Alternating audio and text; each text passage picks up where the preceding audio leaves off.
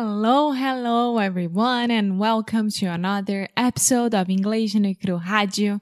I am your co-host, guinea pig, the Brazilian one, Alexia, and I'm here with Foster, the American one. the American one.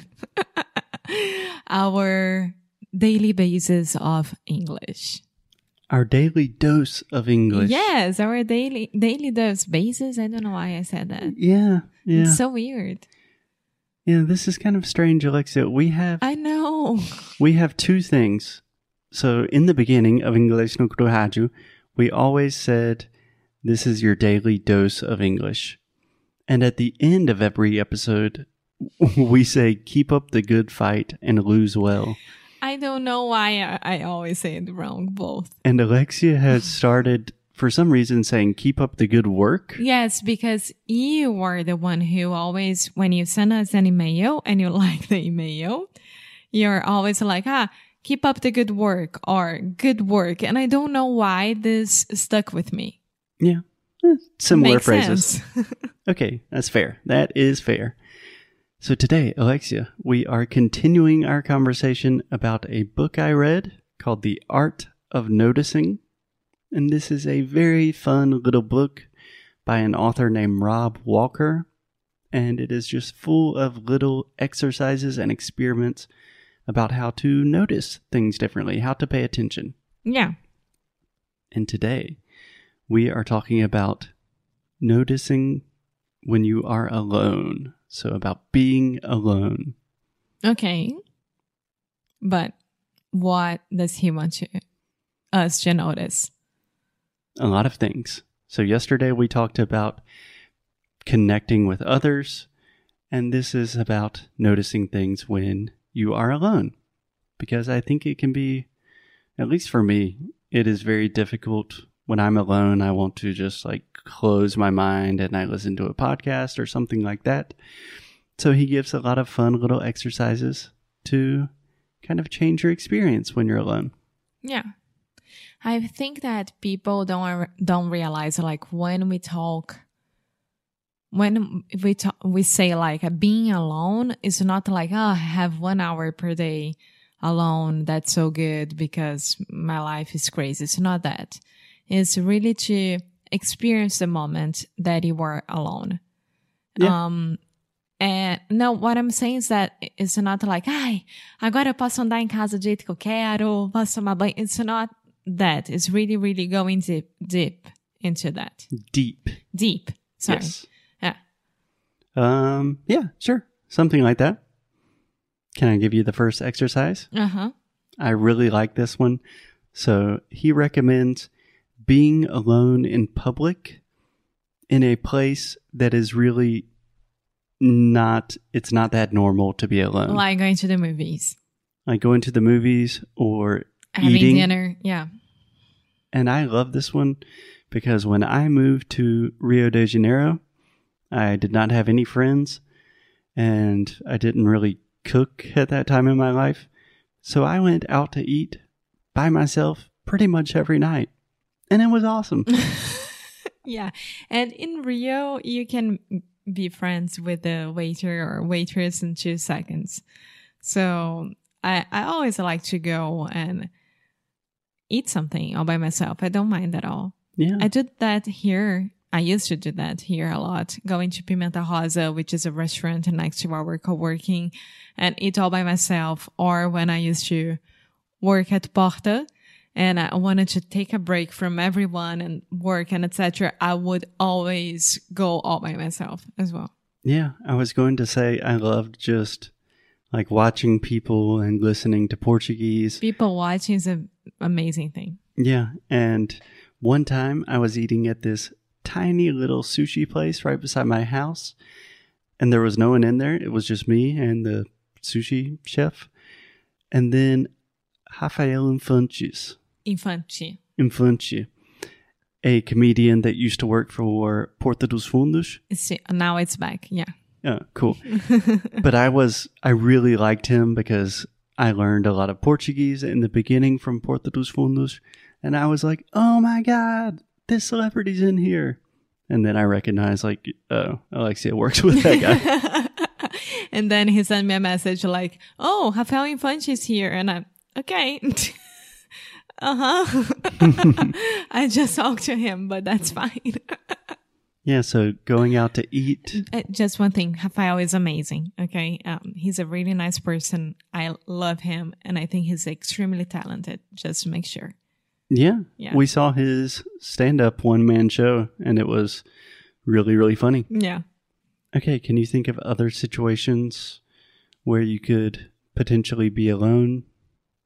Uh, at the beach, for me, it was the most amazing time of my weekend or my weekday when I could go to the beach all by myself and just listening to music. And maybe I wouldn't even bring my phone with me and just being there and really, really like going to the sea and coming back like three times and spending one hour there. It was amazing. Yeah. Driving all by myself. I love driving all by myself. well, normally when you're driving, that's not too strange to be driving alone. Usually shopping. I love to go shopping all by myself. Okay. Yeah. I'm not a huge fan of shopping, but when I shop, No, but it can like be grocery or like uh, going for shopping, to shopping, for shopping. going to shop. Yeah. Sorry, going to shop. Mm-hmm. Okay, yeah. So do some things alone. It's normally not as scary or not as bad as it seems. No, for me, it's freedom most times. Alexia is very excited about this. Okay, can I give you one more? hmm I really, really loved this little experiment. And this actually comes from one of my favorite comedians, a an American comedian named Mike Birbiglia. Very crazy last name, Birbiglia. But he talked about this idea of making meetings with yourself. What do you understand from that? Like having a WhatsApp group with you and yourself. Uh, not and then that you crazy. can send notes for you. not that crazy. He was really referring to putting time like on your calendar for you to do something and no one else is involved. So he really used this to help him be more Self-care. disciplined. It can be self care. So in his case, he would say, meeting with Mike at the cafe to work on my improv sketch. And then he goes to the cafe and he's like, I have a meeting with my mind. and it's just a really different way to frame or it's a different perspective of getting work done by yourself. Yeah, that's very interesting because I know that Fabio, Fabio Porchat, uh, when he was going from Rio to São Paulo every time, he used to write all Porta's ex- scripts um, in the airplane. hmm A lot of mentions of celebrities Yeah. that Alexia knows today. Woohoo! and then uh, um and then he used to say something like uh, it's the only time that i have all by myself that my mind is fully fully focused on writing. Yeah. because i mean fabio has a million things to do per day. And he had to travel almost every day from rio to sao paulo sao paulo rio. And it's like 40 minutes 50 minutes. Hmm um, and he could meet meet himself there because there was no cell phone, no emails, no nothing. Yeah. So I think that's kind of the point. He also talks about a related idea of making meetings with yourself. There's a very famous book about creativity called The Artist Way. It's by Julia Cameron or Julie Cameron, Julia Cameron, I believe. And she has this idea of making artist dates. So essentially having like a date night, but with yourself doing something that you really like probably related to like creativity. So, oh, on Tuesday night, I'm going to go on a walk in the park and listen to music. Or on Wednesday night, I'm going to go to an art gallery all by myself. that's very cool. Yeah, this is another thing that I love going to, and I like to not be all by myself, but to experience all by myself, mostly museums. Mm-hmm.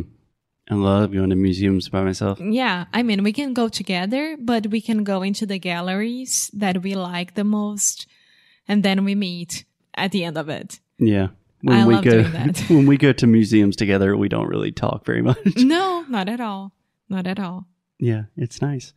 So these are just a couple of ways, but I think it's really representative of when we are all alone, when we are by ourselves, that can be a little scary. So I think our tendency is immediately, okay, I'm going to get on my phone. I'm going to turn on the TV. I'm going to wash clothes. I'm going to clean the kitchen. But it's cool to do stuff by yourself. I love it. Yeah. So go out, make a date with yourself, make meetings with yourself to hang out and listen to podcasts, study English, go out to eat. Treat yourself. Yeah. Self care, people, the most important thing nowadays. okay, Alexia, any last words about the art of noticing? Nope. All good. So keep up the good fight. And lose well. Bye.